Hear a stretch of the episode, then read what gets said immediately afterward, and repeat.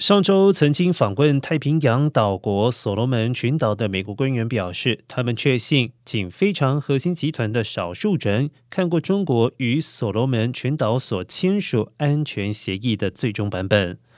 而在中国宣布与所罗门群岛签署具争议性的安全协议三天之后，美国高阶代表团二十三号走访所罗门群岛，与所罗门群岛总理苏加瓦瑞会谈。在被问及代表团与苏加瓦瑞会面时，是否曾经要求阅读这份协议，美国国务院亚太事务助理国务卿康达回应：“我认为显而易见的是，仅非常核心集团的少数人看过协议。”